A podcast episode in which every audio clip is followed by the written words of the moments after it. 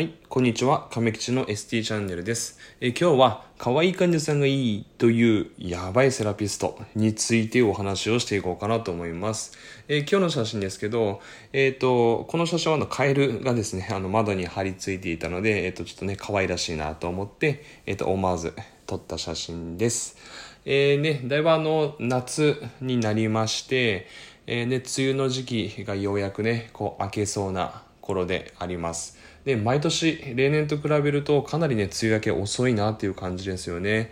まあでもね、ようやく、え夏本番にね、えー入っていきますので、えーね、さらにね、こう皆さんね、こう脱水予防にはね、えー十分注意していただけたらなと思います。ね、ぜひね、あの、この時期ね、患者さんの脱脱水っていうのもね、本当に多いですので、まあリハビリの前後なんかではね、なんかでは、えー患者さんにね、しっかり水分補給を促していただけたらなと思います。はい。では、今日の動画ですね。はい。えー今回の動画は少しね、ちょっと厳しいことを言うかもしれないです。はい。ね、ドキッとね、こうする人いるんじゃないですかね。はい。では、行きましょう。はい。えー、可愛い患者さんがいいというやばいセラピストですね。こう、言うところ、言うっていうところにね、点々がついてますけどね。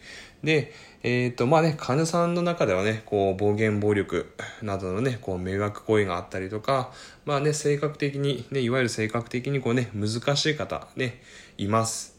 で、えっ、と、人間ですからね、こう、いろんな人がね、いて当たり前です。はい。で、えーまあ、まあ、例えばね、こう暴言があったりとかね、こうちょっと性格的にね、こう難しいね、患者さんがいたとして、えー後輩くんがね、こう先輩に、ね、明日、えっ、とね、〇〇さんお願いしますと。ね、明日大診でリハビリをお願いしますと。で、私休みなので、みたいな。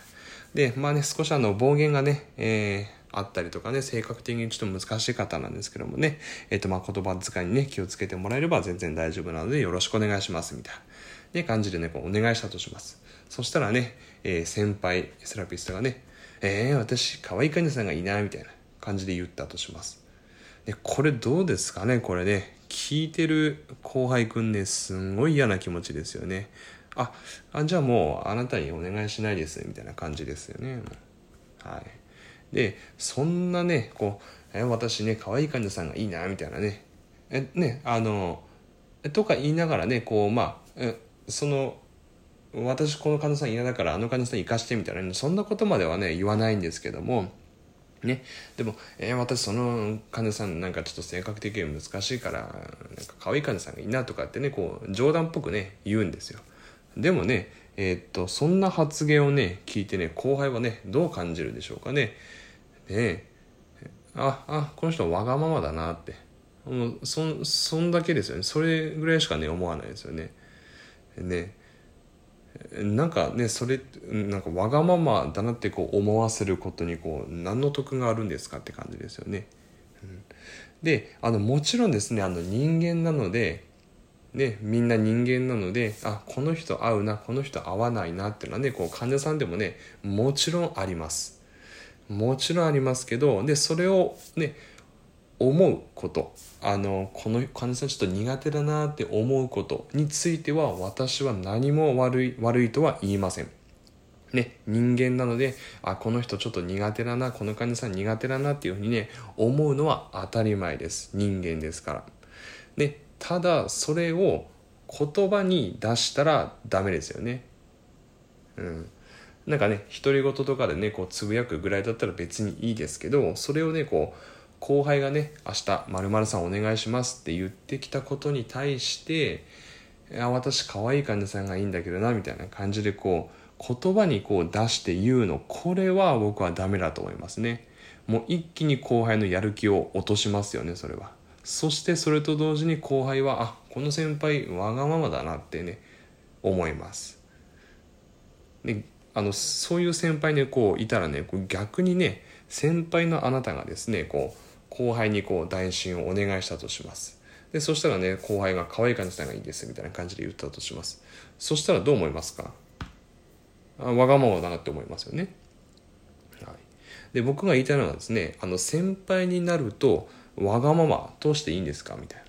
でなんかあの年齢重ねるごとになんかだんだんだんだんなんかわがままになってる人いませんかね？んね何なんですかねあれね。でそういう先輩ねを見たらですね後輩っていうのはねまあ真似しますよ、まあ、子供と一緒ですよね。こう子供が親の真似をするのと一緒で後輩は先輩の真似をしますよ。でそれでいて最近の若者はとかってねなんか言う人いますけどでなんかゆとり世代だとかねなんか悟り世代だとかねなんとかって言う人いますけどえー、ねあじゃああなたはどうですか？みたいな感じなんですよね。うん。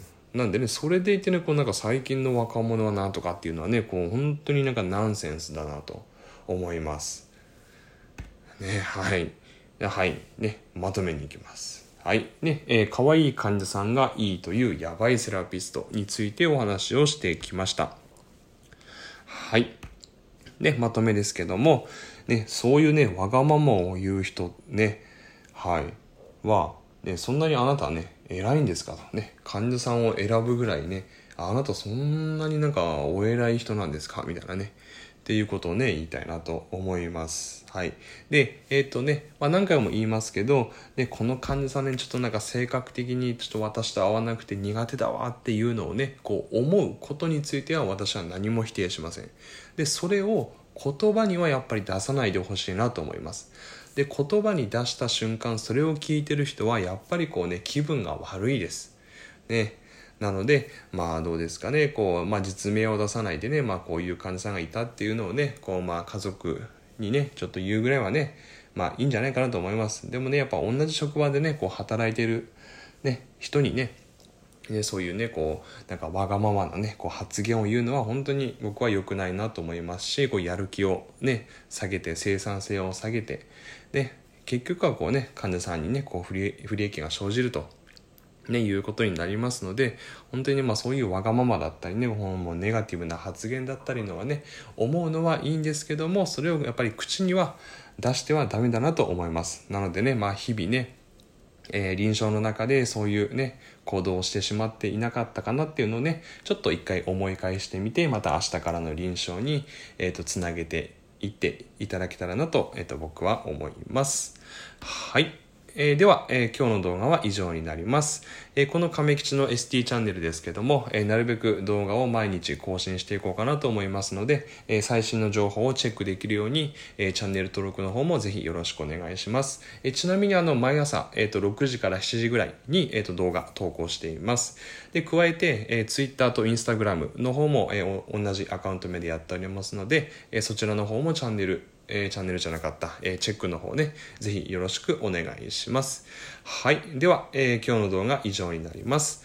え最後までご視聴ありがとうございました。